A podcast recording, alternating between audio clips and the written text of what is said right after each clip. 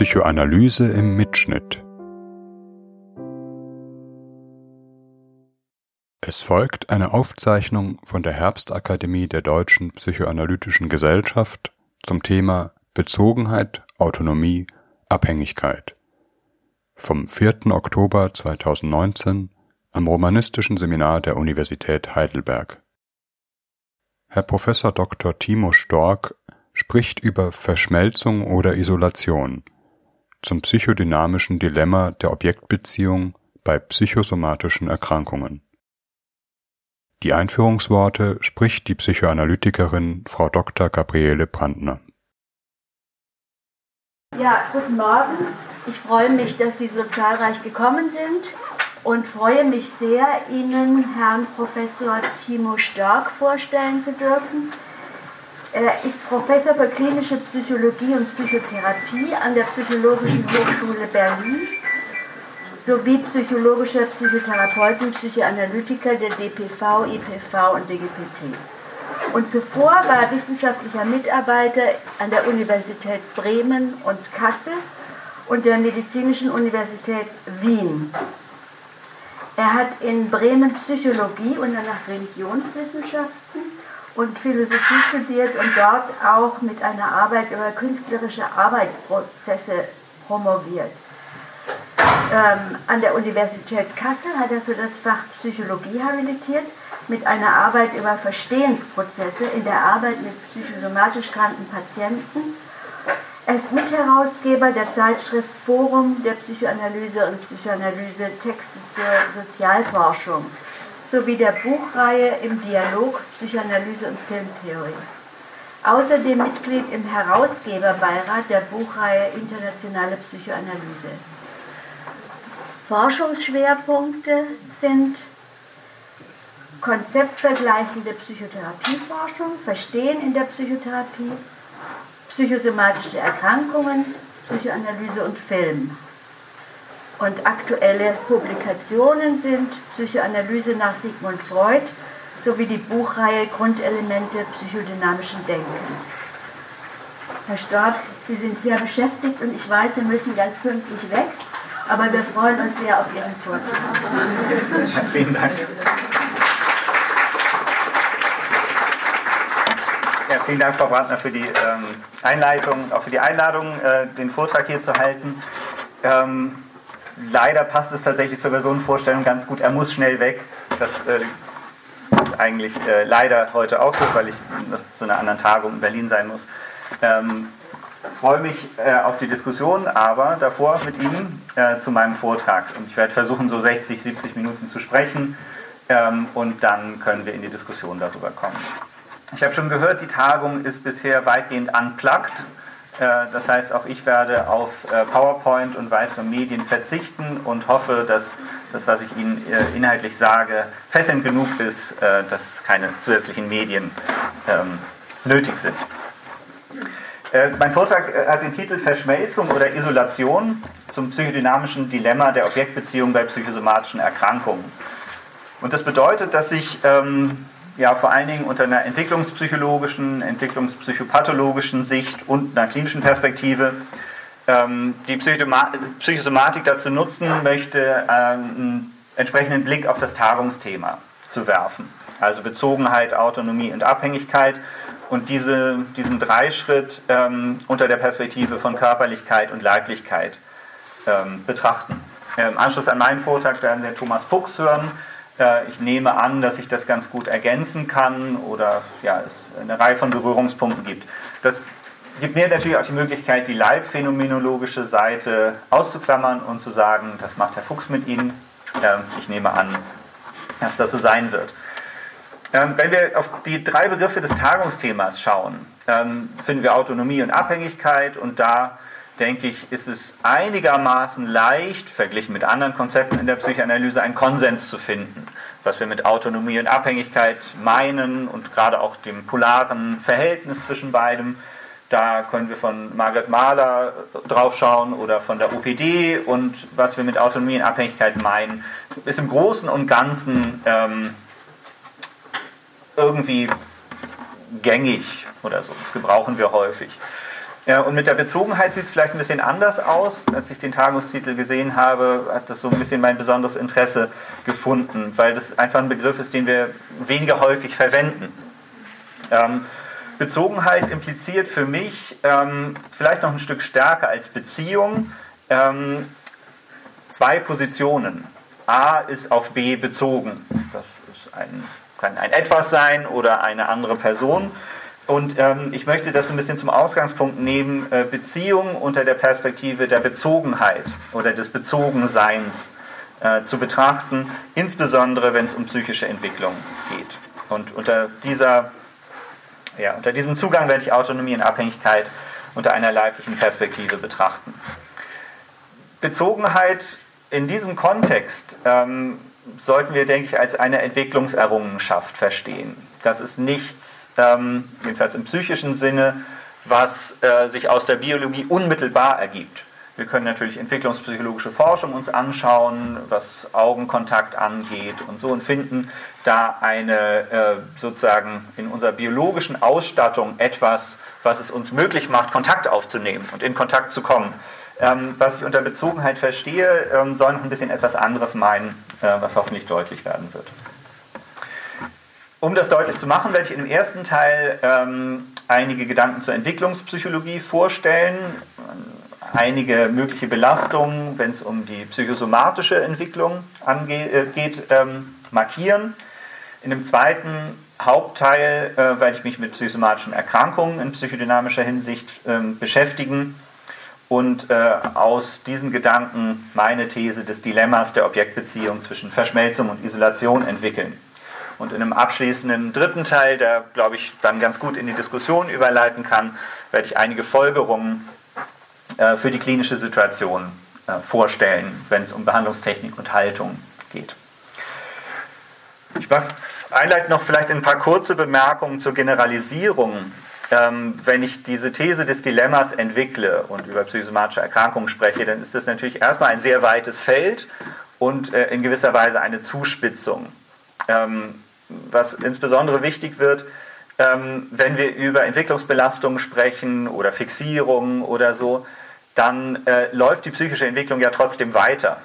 Das ist unter Umständen auch eine Schwierigkeit, äh, etwas, wo gerade Entwicklungskonflikte nicht optimal gelöst werden ähm, da findet ja keine komplette Arretierung jeder, weiterer, jeder weiteren Entwicklung statt, sondern die weitere Entwicklung setzt sich darüber und überformt ein Stück Belastungen oder, äh, oder Fixierungen. Äh, sodass so ein Dilemma wie Verschmelzungsängste und Näheängste und Isolationsängste äh, natürlich nicht beobachtbar sind. Aber ich möchte dafür argumentieren, dass es sich dabei um eine häufige und vielleicht charakteristische Grundstruktur handelt, wenn wir mit erwachsenen, schwer psychosomatisch erkrankten Patienten zu tun haben. Also eine, ein Stück äh, abstrakte äh, Idee zur psychodynamischen Struktur. Kommen damit zum ersten Teil der äh, Entwicklungspsychologie der Leiblichkeit. Ähm, ich habe das mit der Bezogenheit so ein bisschen einleitend erwähnt. Ähm, so wie ich das jetzt im Weiteren verwende, können wir psychische Bezogenheit verstehen als ein erlebtes in Beziehung stehen zwischen selbst und personalem anderen. So möchte ich das im Weiteren verwenden. Anders verstanden ähm, hieße psychische Bezogenheit dann die Symbolisierung von Kontakt zu einem Gegenüber. Oder nochmal anders ausgedrückt, die Repräsentation von Selbst und Objekt in einer affektiv lebendigen Beziehung. Objekt hier natürlich im psychoanalytischen Sinn äh, als Objekt der Vorstellungswelt, nicht als etwas Objektives oder Objektales. Also die Repräsentation von Selbst und Objekt in einer affektiv lebendigen Beziehung. Ähm, das ist ja erstmal ein ganz allgemeiner, auch ein Stück weit trivialer Befund, den die Psychoanalyse im Übrigen auch mit anderen ähm, Rahmentheorien von Psychotherapie teilt. Ähm, Beziehungsvorstellungen sind die Bausteine des Psychischen. Ähm, und damit verbunden natürlich auch die Vorstellung von uns selbst, die Vorstellung von anderen, die Repräsentation von Affekten. Aber wenn wir uns vorstellen, was in psychologischer Hinsicht die Elemente von Persönlichkeit oder psychischem Erleben sind, dann finden wir leicht so etwas wieder wie Beziehungsvorstellungen. Das ist das, woraus wir zusammengesetzt sind, wenn man es ein bisschen vereinfacht sagen möchte. So, das verweist allerdings natürlich wieder darum, dass das keine keine Essenz ist oder so, sondern äh, ihrerseits auch eine Entwicklungserrungenschaft. uns Vorstellungen davon machen zu können, in welchen Beziehungen wir stehen, wie wir sind, wie ein Gegenüber ist, wie sich eine Beziehung anfühlt und so, ist etwas, was sich sozialisatorisch herstellt, als Internalisierung von Interaktionen im Großen und Ganzen. Und ähm, in einem ersten Schritt lassen sich diese sozialisatorischen Vorgänge körperlich bzw. leiblich beschreiben. Ähm, damit habe ich zwei Begriffe verwendet, die eine lange Tradition haben, gerade in der äh, Philosophie des Leibes und auch in der Psychoanalyse immer mal wieder auftauchen, nicht immer äh, ganz genau getrennt werden. Ähm, mal sehen, ob mir das gelingt, heute das zu trennen. Äh, ich werde aber versuchen, nicht an die Unterscheidung äh, zwischen Leib und Körper zu halten, die man zum Beispiel bei Helmut Plessner Anfang des 20. Jahrhunderts äh, findet, der im Wesentlichen unterscheidet zwischen dem Körper, den wir haben, und dem Leib, der wir sind. Das bedeutet, ähm, dass wir sozusagen immer eine Doppelperspektive auf das Somatische in und an uns äh, einnehmen. Unter der Perspektive der Körperlichkeit äh, betrachten wir unseren Körper, wie er sich auch physikalisch darstellt, wie wir ihn möglichst schnell in Bewegung versetzen können, wenn wir einen 100-Meter-Sprint hinlegen wollen. Das wäre der Körper, den wir haben und der Leib, der wir sind, ähm, das verweist darauf, dass wir natürlich immer aus der Leiblichkeit heraus erleben. Es hat immer mit sinnlichem Spüren zu tun. Wenn wir den 100-Meter-Sprint hinlegen, bewegen wir nicht nur unseren Körper maximal schnell in Bewegung, sondern wir spüren auch leiblich, wie sich der Fahrtwind anfühlt oder wo wir Seitenstechen kriegen oder so. Und äh, in noch einem weiteren Schritt ist die Leiblichkeit eben das, was unsere Erlebnisperspektive ausmacht. Ähm, und diese Doppelstruktur meint Körper und Leib. Ähm, so, das ist äh, noch vielleicht mal eine wichtige Rahmendefinition von den Konzepten, wie ich sie verwenden werde. So, was ist, und äh, das wird sicher im folgenden Vortrag auch eine Rolle spielen. So, was ist jetzt nötig, damit sich psychische Bezogenheit entwickeln kann, in dem Sinne, wie ich das versucht habe vorzuschlagen, als erlebtes in Beziehung stehen? Ähm, auch hier, wie so oft, bietet es sich an, äh, den Ausgang bei Sigmund Freud zu nehmen. Und zwar bei der ja, häufig zitierten und auch zu Recht häufig zitierten Bemerkung, das Ich ist vor allem ein körperliches. Ähm, jetzt ist es zwar sinnvoll, bei Freud anzufangen, aber meistens auch sinnvoll ähm, zu gucken, wie man Freud äh, ver verstehen sollte. Und äh, die Bemerkung, das Ich ist vor allem ein körperliches, lässt sich im Grunde besser präzisieren als äh, das Selbst ist vor allem ein leibliches. Was Freud mit dieser Figur, das Ich ein körperliches meint, meint ja erstmal weniger so etwas wie Ich-Funktion oder das Ich als Instanz, sondern äh, die Repräsentation äh, des eigenen. Also meint er hier vermutlich viel stärker das Selbst als das Ich. Also ähm, das Ich ist ein körperliches. Die erste Modifikation wäre, statt Ich von dem Selbst zu sprechen und die zweite von dem Körperlichen als Leiblichem zu sprechen. Eine Freuds Formulierung äh, sozusagen umzubauen, so das Selbst ist vor allem ein Leibliches, was bedeutet, dass die erste psychische Repräsentation von dem, was wir sind, äh, sich über die Leiblichkeit vermittelt, nämlich darüber, dass wir etwas spüren, wenn wir in einem leiblichen Kontakt zu anderen sind. Das Selbst ist vor allem ein leibliches. Oder wie man in einem dritten Schritt vielleicht präzisieren könnte, das Selbst ist vor allem ein zwischenleibliches. Das ist ein Begriff, die Zwischenleiblichkeit, äh, die der französische Phänomenologe Maurice Merleau-Ponty verwendet und meint mit der Zwischenleiblichkeit, dass ähm, na, das, was äh, auf einer leiblichen Ebene zwischen uns und anderen spürbar ist, sich nicht oder in den seltensten Fällen und zumindest nicht in der Unmittelbarkeit Personal zuordnen lässt, sondern Zwischenleiblichkeit ist etwas, was äh, konzeptuell bedeuten soll. Das ist äh, in einem Bereich der Begegnung oder eben des Dazwischen, zwischen zwei personalen Punkten, die sich letztlich noch nicht mal differenzieren lassen. Also das, was, wenn wir diesen Freudschen Satz entsprechend modifizieren, das Selbst ist ein zwischenleibliches, würde heißen, die erste Repräsentation von Eigenheit und natürlich dann eben auch von Grenzen äh, entsteht aus einem gemeinsam geteilten Erlebnisraum. Ähm, wenn wir an die ganz frühen ähm, Interaktionen denken, leuchtet das, denke ich, ziemlich ein. Also, das Selbst ist vor allem ein zwischenleibliches.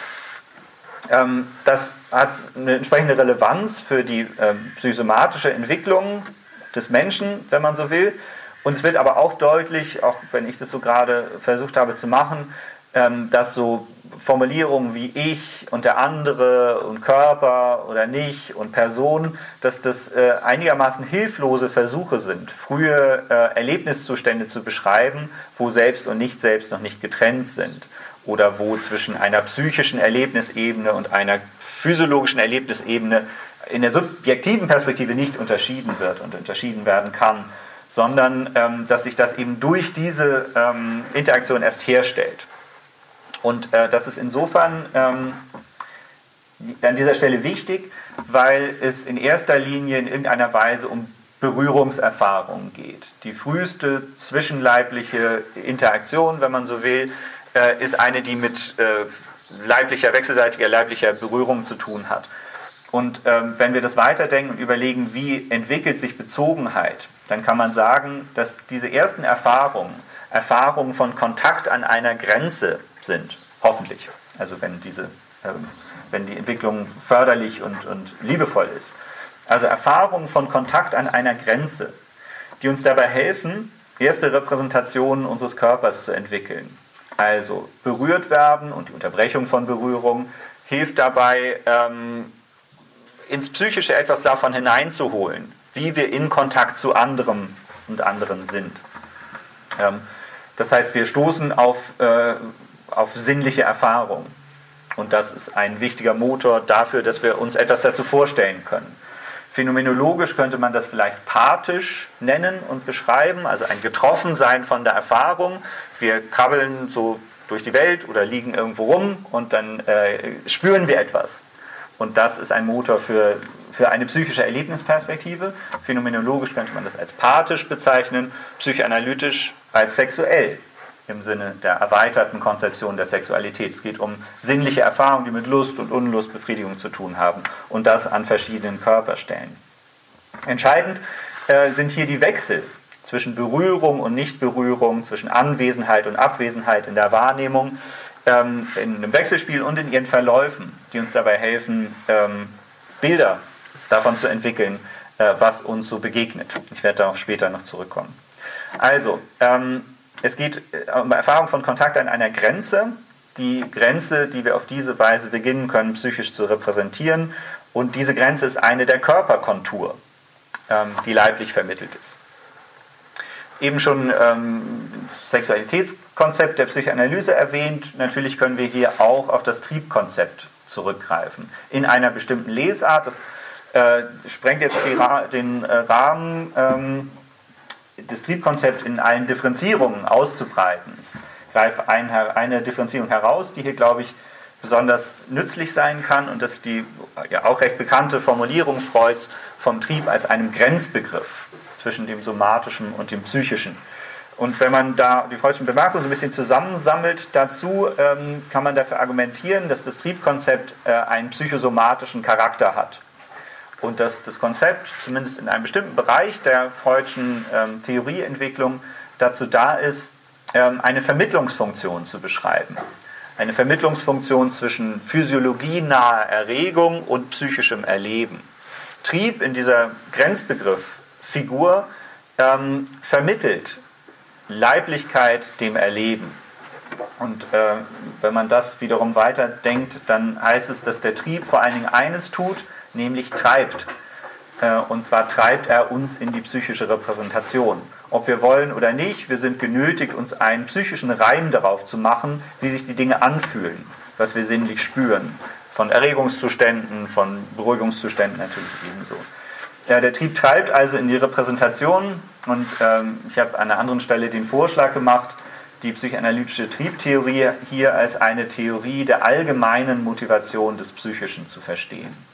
In dieser Lesart äh, gibt der Trieb konzeptuell eine Antwort darauf, wie sich Psychisches überhaupt entwickelt.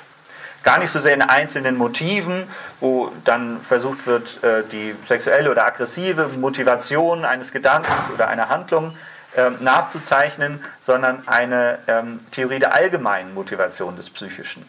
Eine Antwort darauf, warum können wir uns Vorstellungen dazu bilden, wie sich unser Körper anfühlt oder wie es sich zwischen uns und anderen anfühlt, was ein Affekt ist oder so. Und eine Theorie der speziellen Motivation wäre dann eher im Konfliktbegriff zu suchen. Aber das äh, gehört hier eher an den Rand.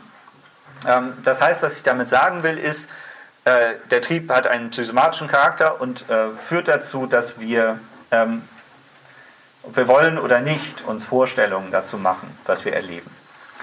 Ähm, und äh, der Grenzbegriff verweist natürlich auf so eine äh, Figur auch, dass hier ähm, irgendwie eine Art von Vermittlung äh, geschieht. So, also die Leiblichkeit und die Triebhaftigkeit ähm, verstanden als Erfahrung von Kontakt an einer Grenze etabliert erste Selbstkonturen, wenn man so will, auf körperlicher Ebene. Ähm, und das kann dazu führen, dass äh, sozusagen die Internalisierung einer Grenze kann dazu führen, dass sich weiter differenzieren kann, was dort eigentlich voneinander abgegrenzt ist. Ähm, ich akzentuiere diesen Aspekt der Grenze etwas stärker natürlich, ähm, und das wird hoffentlich deutlich werden, ist es äh, die Voraussetzung für Verbundenheit und nicht einfach nur auseinanderhalten. Ähm, das heißt, ich werde jetzt über Selbst und Objekt ein bisschen sprechen. Das muss ich der Form des Vortrags geschuldet so ein bisschen nacheinander machen. Ich werde erst über das Selbst, dann über die Objekte sprechen. Äh, ich denke, es ist deutlich, dass sich das nicht linear und getrennt voneinander entwickelt, sondern natürlich äh, miteinander in Verbindung steht. Der Trieb ist nicht nur psychosomatisch zu verstehen im Sinne dieser Vermittlungsfunktion, sondern auch sozialisatorisch. Da finden sich unterschiedliche Bemerkungen bei Freud. Manchmal klingt es auch sehr biologisch oder ethologisch.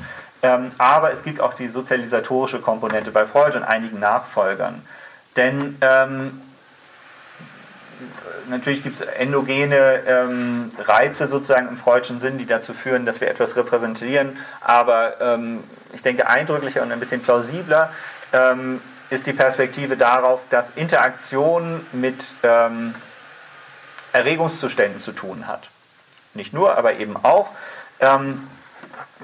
Es ist äh, lustvoll und sinnlich, eine, hat eine sinnliche Qualität, körperlich, leiblich äh, früh zu interagieren.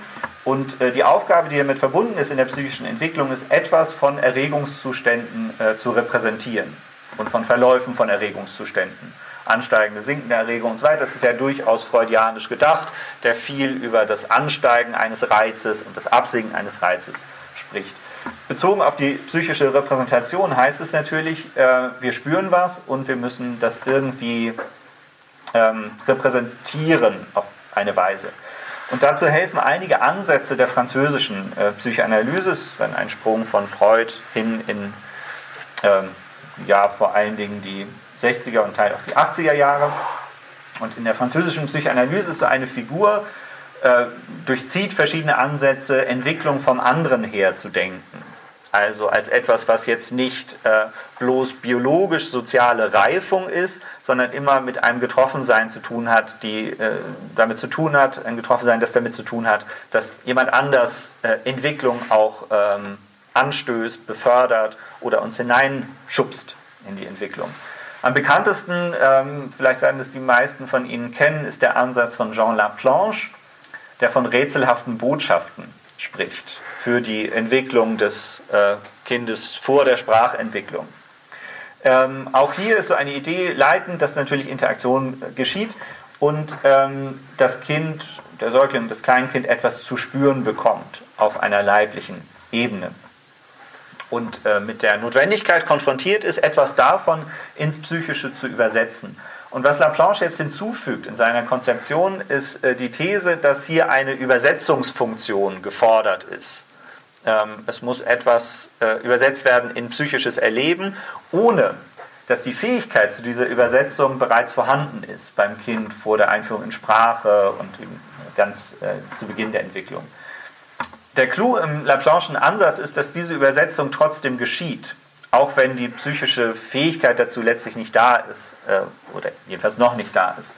Ähm, die Übersetzungs, äh, Übersetzung geschieht trotzdem, äh, wir machen uns trotzdem einen psychischen Reim darauf, was spürbar ist, aber Laplanche ähm, argumentiert dafür, dass äh, auf, aufgrund der Tatsache, dass die Übersetzungsfunktion, wenn man so will, erst dadurch etabliert wird, äh, die Übersetzung immer einen Rest hinterlässt. Und das ist im Laplanchen Verständnis das Unbewusste. Wir versuchen auf äh, physiologienahes, sinnliches, sexuelles uns einen psychischen Reim zu machen. Machen wir irgendwie auch, aber das ist eine Übersetzung, die unvollständig ist. Die hinterlässt einen Rest, der nicht in Repräsentation, auch nicht in Introspektion oder Selbstreflexion aufgeht. Und äh, auch hier kann ich nur andeuten, in welchem konzeptuellen Kontext das steht. Bei Laplanche geht es hier vor allen Dingen darum, dass äh, die Sexualität des Erwachsenen, die infantile Sexualität des Erwachsenen, hier etwas in den Kontakt bringt, das rätselhaft ist. Auch bei jeder liebevollen, angemessenen äh, Interaktion. So, also Rätselhaftigkeit ähm, führt dazu, dass wir etwas repräsentieren, äh, womit wir unsere eigene Erfahrung nie vollständig einholen können, ähm, sodass unbewusste Aspekte des Erleben mitfärben. Rätselhaftigkeit, wenn man so will, zieht sich auch durch die fortgesetzte Selbstwerdung. Bisher geht es ja so darum, wie machen wir uns einen Reim darauf, was wir sinnlich spüren. Ähm, Laplanche und andere ähm, ziehen da noch die Perspektive ein der Zuschreibung. Also nicht nur des sinnlichen Spürens von etwas, was irgendwie so äh, wir noch nicht kapieren, ähm, sondern Zuschreibung, das hat bei Laplanche durchaus auch einen Bezug auf das Verhältnis von äh, infantiler Sexualität und Gender. Vereinfacht gesagt äh, ist das Argument bei Laplanche, dass die Zuschreibung, du bist ein Junge oder du bist ein Mädchen oder du bist irgendwas, hast irgendeine andere Eigenschaft oder so, die Zuschreibung, ähm, du bist ein Junge, geschieht vor dem Erleben, ich bin ein Junge.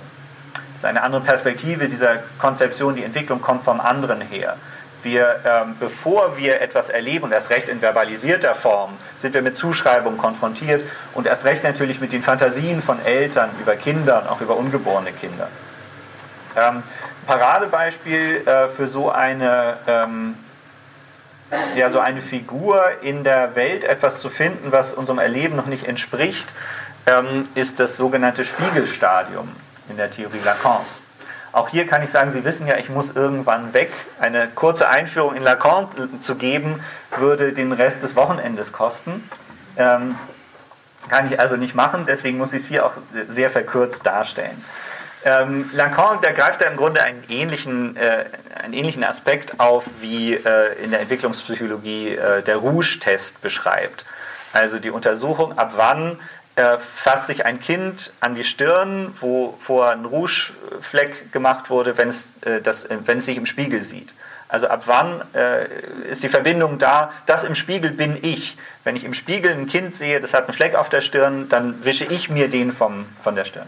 So, so nutzt die äh, akademische Entwicklungspsychologie das heute und Lacan ähm, verfolgt diese Figur so ab den 1930er Jahren und sagt, in der Zeit zwischen äh, dem 6. und dem 18. Lebensmonat ähm, hat das Erkennen des eigenen Spiegelbildes und die Interaktion damit für das Kind eine besondere Bedeutung. Ähm, das ist bei Lacan nicht überraschend noch ein bisschen komplizierter als in der sonstigen Entwicklungspsychologie. Und äh, für Lacan hat es auch sehr viel ähm, mit der Entwicklung des Körperbildes zu tun. Im Wesentlichen ist, ist das Argument, dass hier das Kind im Spiegel was anderes findet äh, und was anderes antizipiert, als äh, das eigene Erleben ausmacht. Ähm, Lacan begründet darüber so die Spaltung, die im Französischen ein bisschen auch ähm, terminologisch leichter möglich ist, zwischen je und moi. Also das Ich, das erlebt, unterscheidet sich von dem Ich, das ich zum Gegenstand meines Erlebens und meiner Repräsentation mache. In dem Spiegel, Spiegelkonzeption bedeutet das letztlich, ich als je stehe vor dem Spiegel und finde im Spiegelbild das Moi und das unterscheidet sich voneinander zumindest in der Annahme Lacans. Ähm, da geht es darum, dass ähm, die Erlebnisperspektive des einjährigen Kindes sehr viel mehr mit Fragmentierung auch des Körpers zu tun hat. Ähm, in der Lacanischen Sprache ist es der Corps morcelé, also der zerstückelte Körper. Ähm, ich komme also sozusagen mit der Erlebnisperspektive von Fragmentierung zum Spiegel und der Spiegel wirft mir eine Ganzheit zurück. Das ist wichtig für die Entwicklung. So, wir wenn wir uns ständig zerstückelt fühlen würden, kämen wir schlecht zur Ruhe. Aber es ist eine Illusion. Ähm, und das ist ein ganz starkes Argument, das Lacan auch ins Feld führt, als Argument gegen die Ich-Psychologie zum Beispiel. Ähm, das Ich und das, was wir für äh, das halten, wer wir selbst sind, ist eine Illusion. Das ist ganzer und vollständiger, als es eigentlich unserer unbewussten Erlebnisweise entspricht. Ähm, Im Weiteren hat das eine hohe Bedeutung für Lacans Konzeption des Imaginären. imaginäre Erlebnisweisen oder imaginäre Beziehungen für Lacan sind solche, in der ähm, Gleichheit hergestellt oder gefunden wird, in der ich die Differenz einebne oder gar nicht erkenne, indem ich auch im persönlichen und personalen Gegenüber nur mich selber wiederfinde ähm, und Gleichheit wiederfinde zwischen mir und dem anderen. Ähm, neben dem Imaginären spielt dann ähm, gerade im Hinblick auf die Zuschreibung für Lacan hier auch noch das Symbolische eine Rolle, denn ähm, es geht natürlich nicht nur um Spiegel im physikalischen Sinn, sondern auch Spiegelungen in interpersonellen ähm, Relationen. Und äh, das Symbolische kommt für Lacan da rein, wo es auch hier um Zuschreibungen geht. Also das bist du zum Beispiel. So, ähm, was ich damit sagen will, ist, hier ähm, gibt es eine Differenz und eine Rätselhaftigkeit, mit der wir in der Repräsentation auch dessen, was wir selber sind, äh, umgehen müssen. So, worüber ich bisher gesprochen habe, ist im Wesentlichen äh, der Aspekt der Selbstwerdung äh, durch Berührung und die Erfahrung von Kontakt an einer Grenze und durch Zuschreibung. Im Weiteren äh, werde ich ein paar Bemerkungen zur Seite des Objektes ähm, darin machen. Es wäre ein, Irrtum, dass äh, Entwicklung, auch die Entwicklung von Repräsentationen, von Vorstellungen von uns selbst ganz monistisch ablaufen würde wo irgendwie das Individuum ist und das erlebt und mal erlebt es passiv und mal aktiv und dann entwickelt es irgendwie so alles äh, von alleine, sondern natürlich ist das ähm, äh, die Perspektive der Interaktion dabei noch weitreichender. Eingangs schon darüber gesprochen, dass es nicht nur um den Wechsel von Berührung und Nichtberührung geht, sondern auch um den Wechsel zwischen Anwesenheit und Abwesenheit. Ähm, ich äh, nehme es mir immer vor und ich habe es bisher noch nicht gefunden. Wenn jemand von Ihnen die Textstelle kennt, wäre ich dankbar, äh, dass Sie, wenn Sie mir das sagen könnten. Äh, es gibt eine Bemerkung von Bion, äh, die lautet: Mit der Brust im Mund gibt es kein Denken.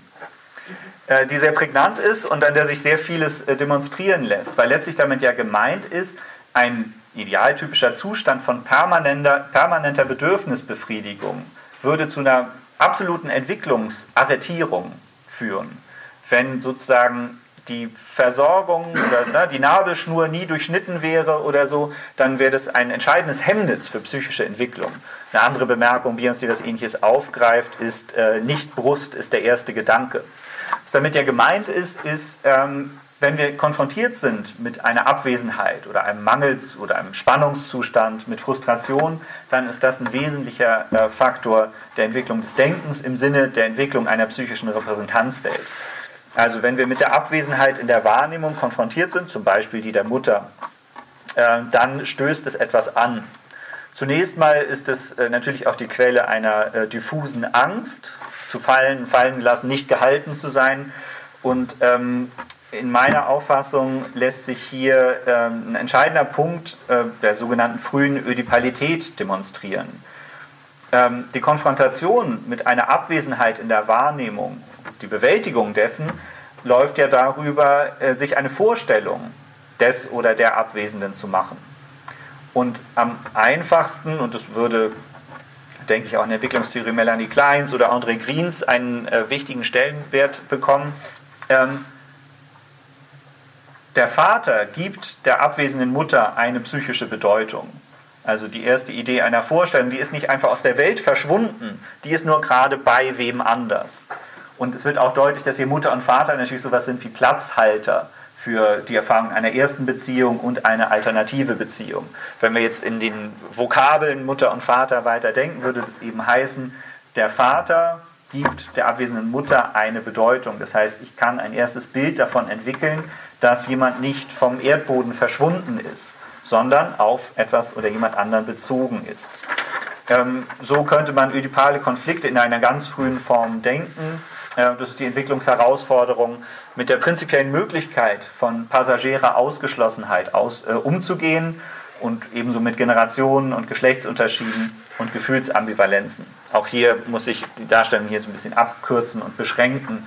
Ähm, der entscheidende Punkt ist, äh, dass hier der Dritte ins Spiel kommt und zwar früh ins Spiel kommt ähm, und ähm, einerseits vielleicht äh, für Frustration sorgt, aber letztlich in der triangulierenden Funktion, die daran steckt, psychisch lebensrettend ist oder lebensstiftend, wenn man so will. Ohne Dritten äh, wird es schwer mit der Entwicklung einer ausdifferenzierten psychischen Repräsentanzwelt. ähm, aus unterschiedlichen Gründen. Und zwar auch, weil der Dritte zur Dyade eine alternative Beziehung anbieten kann. Das wird für die psychosomatischen Aspekte später deutlich werden.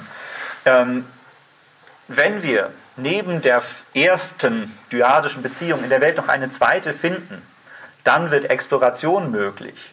Dann äh, bedeutet sich von der Mutter wegzubewegen, sich auf jemand anders zuzubewegen und nicht einfach nur weg von Beziehungen zu gehen, indem man sich entfernt oder indem äh, Distanz äh, spürbar wird. Ähm, so kann also heißen, sich von der Mutter wegzubewegen, sich zu jemand anderem hinzubewegen. Ähm, das ist ein alternatives Beziehungsangebot und letztlich reguliert, reguliert es die Nähe in der ersten Beziehung und führt zu einer Vertiefung, ähm, die weniger von äh, Angstvermeidung geprägt ist.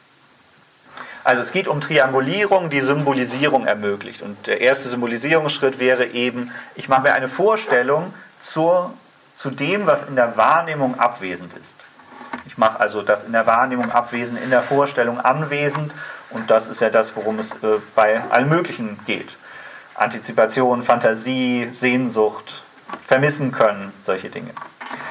Und bei der Triangulierung ist noch ein weiterer Punkt wichtig. Es sind nicht einfach nur aufsummierte dyadische Beziehungen, sondern äh, es sind Beziehungen von Menschen, zu denen ich in Beziehung stehe, die auch zueinander in Beziehung stehen. Ähm, was ich da also finde, ist nicht nur die Repräsentation einer anderen Person, sondern auch die Repräsentation von Beziehung. Ähm, in, einem triangulierten, in einer triangulierten Welt von Beziehung ähm, kann ich die Beziehungen anderer zueinander denken. Ähm, so. Und auch hier, auch die, die anderen sind hier natürlich nicht passiv und lassen sich denken oder nicht, sondern äh, stehen mit mir in einem Kontakt, der in der frühen Entwicklung natürlich auch von Feinfühligkeit oder von Mentalisieren ähm, geprägt ist. Wenn wir das so ein bisschen weiterdenken, führt es zu einer im Grunde recht trivialen äh, Sache, nämlich für die Entwicklung, dass man sagen kann, denken kann, wer gedacht wird. Und mentalisieren kann, wer mentalisiert wird. Und sich in Beziehung fühlen kann der, der im Gegenüber Beziehungen findet. Das klingt fast so ein bisschen lerntheoretisch, aber letztlich geht es ja um die Erfahrung, wenn ich in meinem Kontakt zu anderen, bei denen, deren in Beziehung stehen, finde, kann ich etwas davon internalisieren, wie es sich anfühlt, in Beziehung zu stehen. Ähm, das wäre der wesentliche Wert der Triangulierung. Ich finde nicht nur Vorstellungen von anderen, sondern ich finde auch Vorstellungen von Beziehungen. So. Der entscheidende Punkt für diese entwicklungspsychologischen äh, Gedanken ist, dass ausgehend von Leiblichkeit in Interaktion erste Grenzen psychisch etabliert werden ähm, und sind die Erfahrungen von Abwesenheit, ähm, die als Motor von psychischer Entwicklung gedacht werden können, ähm, neben einer liebevollen Beziehung. Das ist natürlich immer irgendwie mitzudenken. Die wesentliche Symbolisierung ist hier das eigene in Beziehung stehen zu anderen. Das Schritt für Schritt denken zu können und auch nicht nur als eine Handlungsbeziehung denken zu können. Und äh, ausgehend von diesen allgemeinen entwicklungspsychologischen Gedanken möchte ich jetzt zur Psychosomatik kommen. Ähm, der Satz an sich ist schon problematisch, äh, denn was ist Psychosomatik oder auch im Vortragstitel was soll unter psychosomatischen Erkrankungen verstanden werden können. Das ist eine ungemein globale Kategorie. Ähm, ich verstehe darunter so ein bisschen ähm, ja, einen, einen Sammelbegriff für äh, Psychosomatosen, ähm, somatoforme Störungen, funktionelle Störungen. Ähm, also im Grunde alles, wo wir einen äh, mehr oder weniger starken psychogenen Anteil äh, an einer Symptomatik haben, die sich vor Dingen somatisch zeigt. Damit bleibt es ja ein, ein sehr weites Feld, ähm, der ganz unterschiedliche Dinge umfasst. Die Nosologie hat ja durchaus auch einige Schwierigkeiten. Wenn Sie ins ICD-10 denken, lässt sich jetzt eine Konversionsstörung von der somatoformen Störung wirklich psychodynamisch so sauber abgrenzen. Sind nicht beide Begriffe unheimlich weit. Ähm, das lässt sich im Vortrag hier natürlich auch nicht lösen. Äh, ich fasse das allerdings unter dieser Überschrift zusammen, weil ich denke, dass sich auch nur bedingt speziell und spezifisch abgrenzbare äh, Psychodynamiken bei schweren psychosomatischen Erkrankungen finden lassen. Ja viel, äh, vielfach gemacht worden, dass es so Typologien gibt, die Persönlichkeit und somatische Symptome miteinander in Verbindung bringen. Ich denke, dass das Wesentliche auch vor dem Hintergrund potenzieller Entwicklungsbelastung darin besteht, dass sich die Psychodynamik und das Beziehungserleben durch eine Diffusität auszeichnet. Eine Diffusität zwischen selbst und anderem, zwischen psychischem und körperlichem, zwischen unterschiedlichen Affekten, sodass die wesentliche Überschrift über die Psychodynamik Diffusität und Unabgegrenztheit ist. Und das bildet sich eben auch ab darin, dass man letztlich schwer vorhersagen, sowieso nicht und vielleicht auch schwer psychodynamisch differenzieren kann, was ist jetzt unterschiedlich bei einer somatoformen Schmerzstörung und einer chronischen Reizdarmerkrankung oder so. Ich glaube, dass das äh, schwer ist, das als äh, Psychodynamik wirklich global, allgemein voneinander abzugrenzen. Außer in diesem gemeinsamen Moment der Diffusität der Objektbeziehungen. So, ich muss ein bisschen ähm, sehen, dass ich mit der Zeit zurechtkomme. Nicht, weil ich weg muss, sondern damit wir noch diskutieren können. Ähm, so, äh, deswegen, ich kann da ein bisschen kürzen, wenn es um die Geschichte der psychoanalytischen Psychosomatik geht. Äh, die beginnt ja so ein bisschen ernüchternd mit Bemerkungen Freuds, ähm, das, was er aktualneurotische Patienten äh, genannt hat. Das kann man in Verbindung bringen mit den ähm, somatoformen Störungen heute. Äh, die seien für psychoanalytische Bemühungen verloren. Äh, es gäbe keine infantil-psychosexuelle Genese der Symptome und insofern auch keine Übertragungsphänomene in der Behandlung. Und deshalb ist eine psychoanalytische Behandlung nicht äh, hilfreich und auch nicht nützlich, denn Freud sagt, sexualpädagogische Aufklärung hilft hier gegen etwas, was Wilhelm Reich ungefähr zur selben Zeit als Sexualsteu Sexualstauungsneurosen bezeichnet hat. Und Freuds Idee ist, glaube ich, so ein bisschen, dass er Leute dazu ermutigt, sich nicht so schlecht und gehemmt zu fühlen äh, in der Sexualität oder in der Masturbation und dann werden die Symptome schon verschwinden. Da ist die Psychoanalyse nicht bei stehen geblieben und es gibt viele weitreichende äh, Konzeptionen, äh, recht bald, also auch zu Freuds äh, Lebzeiten noch, äh, die Konflikttypologie Franz Alexanders zum Beispiel so. Und ich greife aber einen oder so anderthalb äh, Aspekte heraus der weiteren Entwicklung.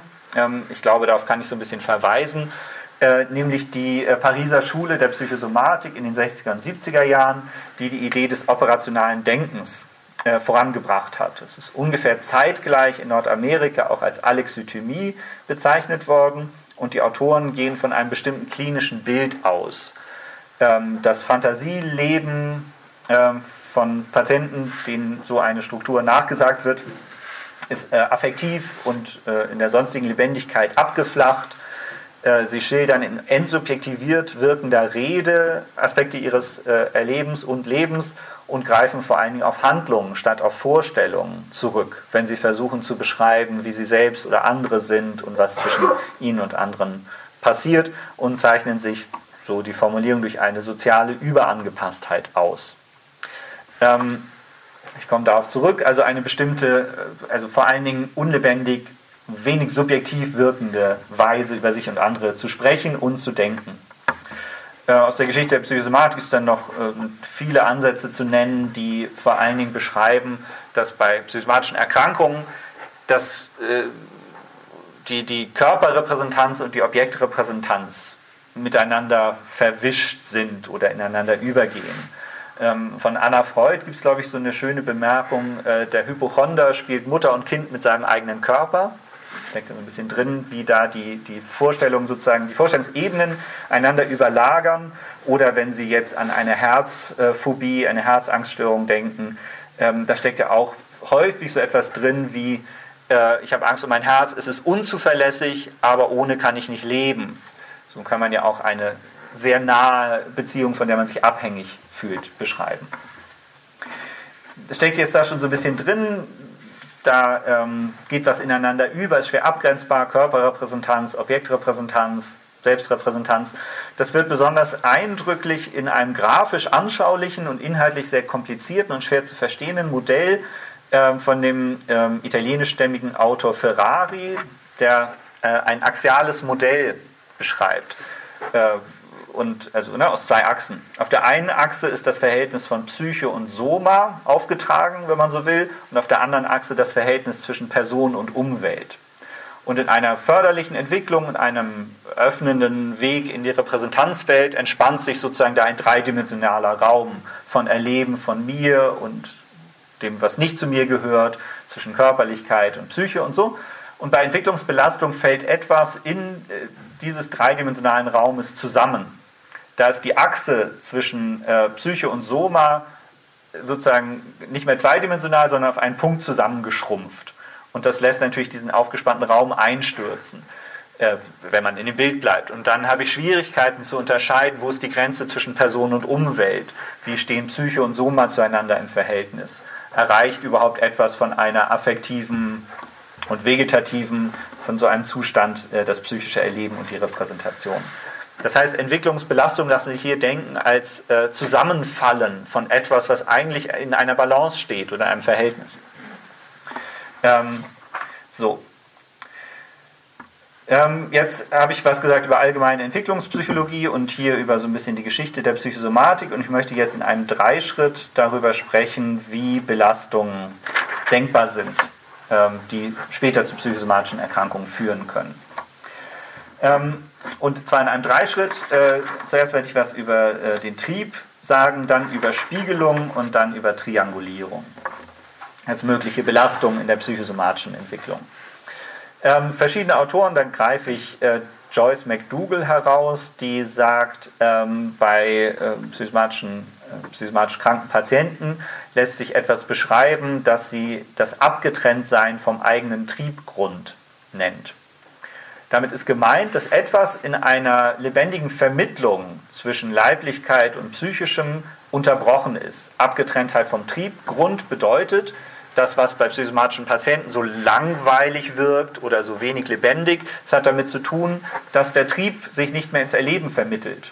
Keine differenzierte Repräsentation von Affektivität, von Erregung oder so. Ähm, das, da fehlt sozusagen die, dem Psychischen die, ähm, die Lebendigkeit, die aus dem Leiblichen stammt. Und in dieser Weise lassen sich psychosomatische Erkrankungen als eine Art Triebpathologie beschreiben oder als eine Entleiblichung. Ähm, finden Sie häufig in der Literatur zu sagen, dass bei psychosomatischen Patienten manchmal der Körper so wirkt, als sei er ein Werkzeug, das kaputt gegangen ist oder nicht mehr so funktioniert, eben wie es funktionieren soll und nicht etwas, woraus sich unsere lebendige Erfahrungswelt speist. Ähm, andere, auch französische Autoren, äh, Marielle Eisenstein zum Beispiel, äh, beschreibt vor diesem Hintergrund äh, so etwas wie eine Doppeltheit der Symptomatik bei psychosomatischen Erkrankungen. Einerseits die psychische Entleertheit oder das, was so wirkt, und eine somatische Desorganisation. Also jemand wirkt eigentlich ganz schlecht im Kontakt zu sich und zu anderen, so ein bisschen wenig äh, affektbestimmt ähm, und gleichzeitig herrscht im äh, Körper ein totales Chaos. Wanderschmerzen, funktionelle Störungen, äh, verschiedene Symptomatik. Und Eisenstein äh, sagt, das ist im Grunde zurückzuführen auf die gleiche Psychodynamik, nämlich eine Unterbrochenheit zwischen Psyche und Soma oder eine Unterbrochenheit des Leiblichen. Die führt dazu, dass in der psychischen Welt äh, ein bisschen die, die Lebendigkeit fehlt und dass der Körper sozusagen mit allem alleine fertig werden muss, mit Erregungszuständen, für die es keine Regulierungsmöglichkeit gibt oder so. Ähm, das heißt, wenn wir sozusagen die Entwicklungspsychologie hinzuholen, könnte man sagen, was hier äh, erschwert gewesen ist in der Entwicklung, könnte so etwas sein wie das Etablieren einer Grenze, ähm, was den Kontakt zu anderen angeht. Also der eigene Körper kann, ähm, ist so die psychodynamische Idee, nur bedingt als eigener Körper internalisiert, äh, konnte nur bedingt äh, als umgrenzt internalisiert werden. Ähm, Berührung als Kontakt an einer Grenze ist nicht gut gelungen. Das kann ja auf zwei Weisen passieren. Entweder eher von der Vernachlässigungsseite her, wo es wenig liebevolle, äh, haltende Berührung gibt, und einmal von der Grenzüberschreitungsseite, wo die Grenze nicht etabliert wird, weil sie permanent eingerissen wird. So, das heißt, so wird die Umgrenzung des Körpers instabil oder verwischt, wenn wir auf dieser ersten Ebene der Triebhaftigkeit äh, im Hinblick auf frühe Belastungserfahrungen äh, sprechen. Und jede weitere Präsentation beruht natürlich auf so einer äh, wackeligen Umgrenztheit des eigenen Körpers. Auf einer zweiten Ebene lassen sich Belastungen in der frühen Beziehung beschreiben. Die stecken auf dieser ersten Triebebene natürlich schon drin, aber der Akzent ist hier noch ein bisschen ein anderer. Ähm, Berührung und Berührung, darüber haben wir gesprochen und äh, darüber, was findet das kleine Kind im anderen. Haben über das Spiegeln gesprochen. Und ähm, in ganz unterschiedlichen Ansätzen, von Lacan zu Peter Fonagy, äh, finden wir den Wert des Spiegelns für die psychische Entwicklung, aber in einer Weise, wo es nicht um die Spiegelung des komplett Gleichen geht. Weiß nicht, ich äh, denke häufiger bei Patienten daran, dass ich das Gefühl habe, naja, da ist so eine Vorstellung von ähm, Empathie oder Spiegelung, die darin besteht, dass man Angst haben muss, den anderen anzustecken. Wenn ich mit diffusen Erregungszuständen zu tun habe und ich äh, trete damit an jemand anderen heran, dann habe ich den schlimmstenfalls damit angesteckt und da sind zwei Leute verzweifelt oder wütend oder hilflos oder so. Und ähm, ich denke, dass das mit frühen Entwicklungen oft im Zusammenhang steht von Spiegelungen, die keine Differenz transportiert. Also Spiegelung würde dann heißen, ich merke schon, dass ich meinen Gegenüber mit meinem Affekt erreiche, aber der ist trotzdem nicht moduliert. Der ist dann halt bei zweien diffus. Und der Wert der Spiegelung liege ja dann, äh, eine äh, Spiegelung oder Markierung zur Verfügung zu stellen, die Differenz transportiert. Bloße Spiegelung wäre Ansteckung. Und äh, wenn Spiegelung nur Ansteckung ist, dann fehlt ja die Repräsentation, wessen Affekt ist hier da. Wie kann man damit umgehen? Welcher Affekt ist es? Wie kann man sich selbst zu seinem Affekt regulierend in Beziehung setzen? Und das wäre so die Grundlage für etwas, was zunächst mal interpersonell da ist an Regulierungsmöglichkeiten und dann in der Entwicklung internalisiert wird. Ähm, in vielen Ansätzen äh, der Psychosomatik wird gesagt, dass das beson ein besonderes Risiko ist bei, ähm, in Anführungszeichen, einer narzisstischen frühen Bezugsperson. Also narzisstisch im Sinne von äh, sehr bedürftig, ich denke, dass man für psychosomatische Erkrankungen weniger so ein Bild in der Psychodynamik hat einer toten Mutter, die sich nicht erreichen lässt, sondern eher einer narzisstischen Mutter oder frühen Bezugsperson, die ähm, äh, für die es eine Schwierigkeit darstellt, sich selbst als getrennt und different auf das Kind zu beziehen. Das wäre das, was man sich erhoffen würde. Ein in Beziehung stehen, das deutlich macht, ich stehe zu dir in Beziehung, statt wir sind eins. Ähm, so, die markierte Affektspiegelung äh, würde das eben äh, transportieren, so eine Differenz und eine mögliche interpersonelle Regulation, eine Repräsentation dazu, ähm, wie man sich zum eigenen Affekt in Beziehung setzen kann und das das ein Gegenüber tut. Äh, das waren die ersten beiden Betrachtungsebenen, Trieb und Spiegelung. Als dritte Betrachtungsebene komme ich jetzt zum, zur Triangulierung. Auch das sind natürlich Sachen, die miteinander verbunden sind. Also die Frage ist ja, wie kommt die Differenz in die Spiegelung? Ähm, und äh, ich habe schon darüber gesprochen, wie wichtig das für die psychische Entwicklung ist, in der Welt nicht nur andere Beziehungen, nicht nur andere Personen zu finden, sondern auch Beziehungen. Also manchmal findet man das in der psychoanalytischen Literatur in so einer Figur wie den Vater in der Mutter erkennen oder so. Erkennen, dass die äh, frühe Bezugsperson auf etwas anderes bezogen ist. Ähm, triangulierte Beziehungen, das habe ich schon gesagt, kann es hier ein bisschen abkürzen, ermöglichen Exploration. Äh, triangulierte Beziehungen heißen, äh, aus der dyadischen Beziehung sich zu lösen, führt nicht in Leere, sondern in eine mögliche andere Beziehung und äh, hilft dabei, Nähe und Beziehung regulieren zu können in der dyadischen Beziehung. Wenn das nicht der Fall ist, wenn es also zur dyadischen Beziehung keine Alternative gibt, dann droht im schlimmsten Fall eine psychotische Entwicklung, aber in jedem Fall ängstigt Exploration oder ängstigt Autonomie. Denn äh, wenn der dritte fehlt, sagen wir mal, oder die Triangulierungsmöglichkeit fehlt, dann heißt, mich aus der dyadischen Beziehung zu lösen, nur Einsamkeit. Ich finde ja im Extremfall nichts anderes, worauf ich mich beziehen kann. Ähm, und äh, das ist natürlich eine, eine große Sache, weil das in der frühen Entwicklung eben nicht nur bedeutet, ich bin traurig, weil ich einsam bin, sondern es bedeutet eine existenzielle Angst, als selbst nicht mehr da zu sein. Wenn ich mich nur in der dyadischen Beziehung selber spüre dann verschwinde ich, wenn es das konkrete Gegenüber nicht mehr gibt. So, das sind drei Linien möglicher Entwicklungsbelastungen.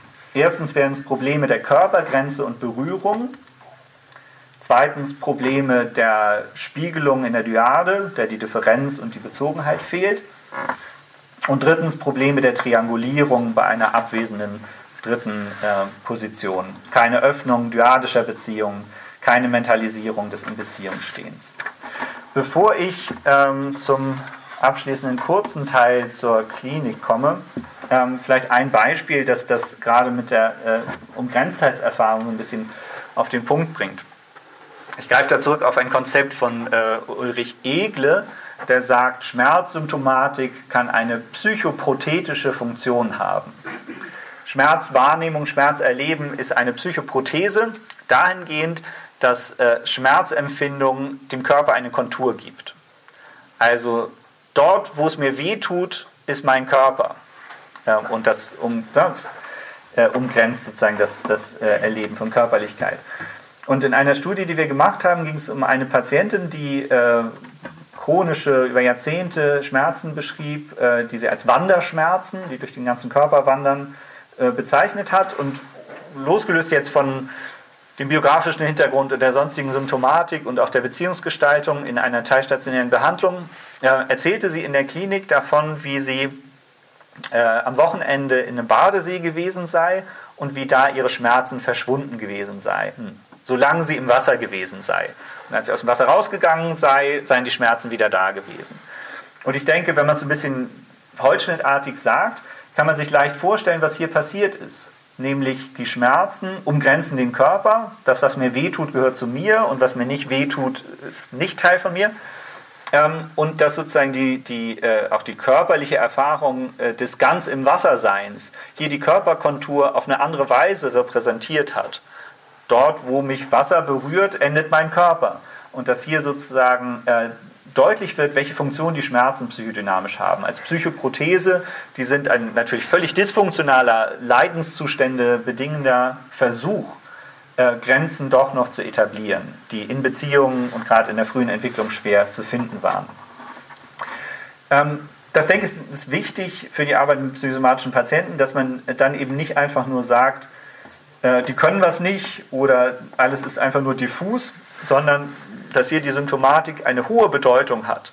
Nicht wie jetzt im hysterischen Symptom, wo alles ganz symbolisch expressiv ist, aber es wird trotzdem erkennbar, inwiefern die Symptomatik, mit Joachim Küchenhoff gesprochen, eine Negativität ähm, auf den Punkt bringt.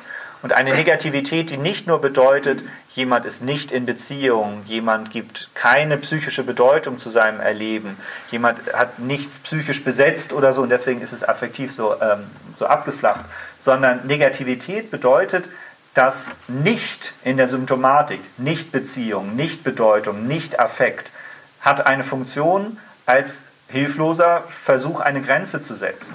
Das ist die letzte Möglichkeit, mich vom anderen abzugrenzen. Und die Schmerzen wären ja auch eine Abgrenzung.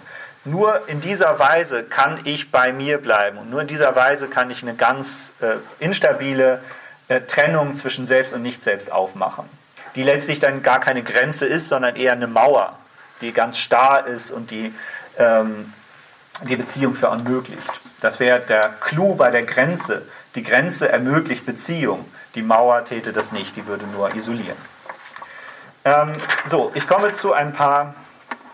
So, es wird auch deutlich, dass dann in so einer äh, Psychodynamik auch äh, reife Abhängigkeit schwer möglich ist und äh, reife Autonomie ebenso wenig, weil die Bezogenheit fehlt.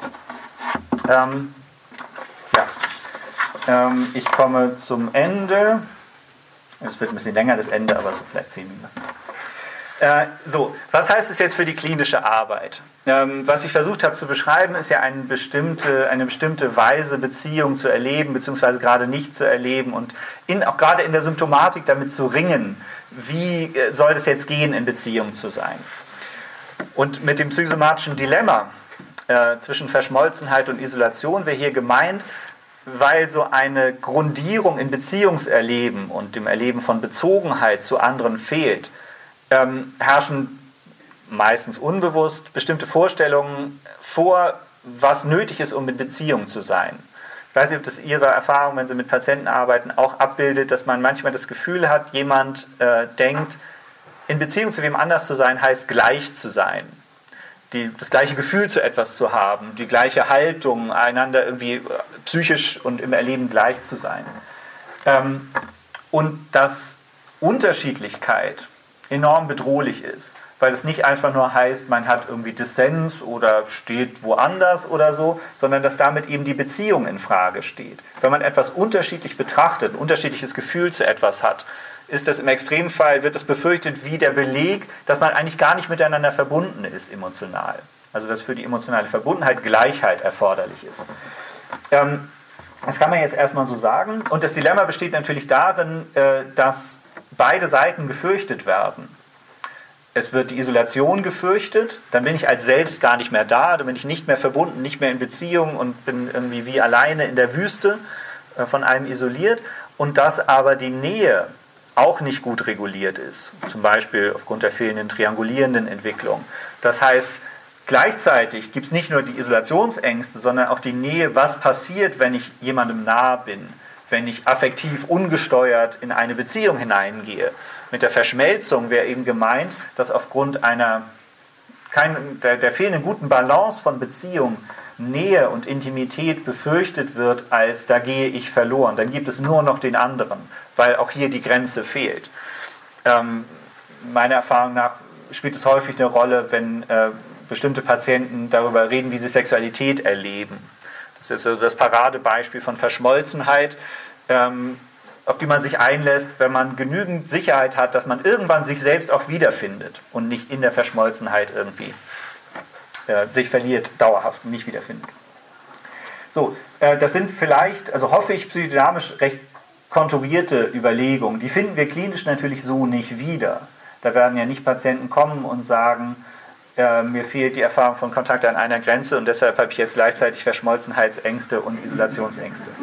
Sondern dass Patienten unterschwellig, vielleicht unbewusst Beziehungen als so etwas erleben, dass man einander gleich sein muss, um emotional verbunden zu sein, das ist ja erstmal schwieriger zu erkennen als auf einer theoretischen Ebene. Auch weil die weitere Entwicklung weiterläuft. Ähm, und die einzige Möglichkeit, die wir dazu natürlich haben, ist äh, die Arbeit mit Übertragung und Gegenübertragung und mit szenischem Verstehen. Das heißt die Tatsache, dass wir hier in einer Beziehung sind. Und ich glaube, dass es sinnvoll ist, äh, eine Sensitivität dafür zu entwickeln, was wir mit unseren Interventionen manchmal bei Patienten anrichten. Also dass sozusagen, wenn wir in eine Intervention, die wir für gut oder mittelmäßig oder für okay halten, etwas sagen, was eine Differenz andeutet zwischen uns und dem Patienten, sollten wir die Sensitivität haben, dass Patienten das vielleicht enorm ängstigt, auch wenn es ein Satz ist, der jetzt erstmal nicht besonders konfrontativ gemeint ist oder besonders aufdeckend. Also eine Bemerkung, die die Unterschiedlichkeit zwischen uns und unseren Patienten markiert. Ähm, wir erkennen, dass das ähm, eine große Sache für Patienten ist, wenn äh, Patienten irgendwie für uns überraschend heftig auf eine Intervention reagieren, die, für, die aus unserer Sicht nicht besonders tief sein sollte oder aufdeckend. Und zwar dann äh, überraschend heftig reagieren, wenn deutlich wird, dass wir uns von ihnen unterscheiden. Ein Beispiel, der, wo das, glaube ich, ganz deutlich wird, ist äh, angenommen, äh, ja, ich als Mann arbeite mit einer Patientin, die Mutter geworden ist und sage etwas wie, ähm, die Erfahrung, schwanger zu sein, werde ich nie haben, aber ich stelle mir vor, dass es eine Herausforderung ist, mit Eigenheit und Fremdheit umzugehen. Und äh, dass dann eine Patientin darauf reagiert, so als wäre damit klar, dass ich sie nie verstehen kann dass ich mich auch nicht einfühlen kann, dass ich mir keine Vorstellung machen kann, weil ich sozusagen kein, kein Kind in mir tragen kann und nicht getragen habe. Also ein Beispiel dafür, äh, wie eine Intervention, mit der ich vielleicht durchaus was Empathisches meine und sage, ich äh, versuche mich einzufühlen, was das für sie geheißen hat, bei der Patientin aber ankommt, als würde ich sagen, ich werde sie nie verstehen können. Und das wäre auch so ein Beispiel für ein, ein Verwischen von, von Handlungen oder manifester Körperlichkeit und einer Vorstellung davon, mit der ich vielleicht auch falsch liege. Ich weiß ja nicht, wie es sich anfühlt. Ich kann mir nur meine Vorstellung dazu machen. Aber über meine Vorstellung kann ich ja mit meiner Patientin äh, in einen Austausch kommen. Also das wäre so ein Beispiel für eine äh, heftige Reaktion, äh, die deshalb so heftig ist, weil die Patienten äh, vor dem Hintergrund ihrer Beziehungsrepräsentation etwas anderes hören oder die, das für sie etwas anderes bedeutet. Das heißt, auf der Ebene von Übertragung oder überhaupt von dem, was Patienten hören, hätten wir vielleicht häufig eine eher kontraphobisch ärgerliche Reaktion. Dann hat es ja alles keinen Sinn. Wenn Sie äh, sich von mir unterscheiden, dann äh, können Sie mir nicht helfen. So als wäre das ein Beleg dafür, dass keine Empathie möglich ist, kein Kontakt und keine Veränderung und kein Verstehen. Ähm, und das, denke ich, ist häufig eine zentrale äh, Übertragungsfigur. Äh, dass sozusagen für Patienten die Beziehung wegzurutschen droht, wenn es Unterschiedenheit und Differenz gibt. Auf der Seite der Gegenübertragung, denke ich, finden wir, jedenfalls geht es mir so, häufig äh, so etwas wie Ärger, also Ärger, die Worte im Mund verdreht zu bekommen, oder Eifer, die Patienten zu überzeugen, dass man sich doch einfühlen kann und, oder Erläuterungen zu geben, wie man das jetzt gemeint hat. Äh, so.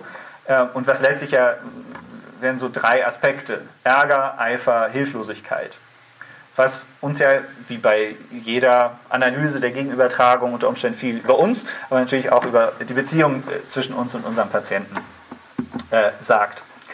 Ähm, also, was ist jetzt zu tun? Ähm, ich denke, zum einen ist es nötig, diese Sensitivität, Sensitivität zu entwickeln weil das äh, zum Teil auch Patienten ist, die sich sehr gut ausdrücken können, die differenziert sprechen, die Träume mitbringen und so weiter. Und dass man zunächst nicht so erkennt, dass es eine Ebene der Persönlichkeit gibt, wo Differenz ganz, ganz bedrohlich ist und Beziehungen prinzipiell in Frage stellt. So als wäre Gleichheit Voraussetzung für Beziehung, Kontakt und Verstehen. Ich denke, so lässt sich manchmal auch die soziale Überangepasstheit verstehen. Ich muss mich so machen, wie der andere mich haben will, sonst kann ich gar nicht in Kontakt kommen.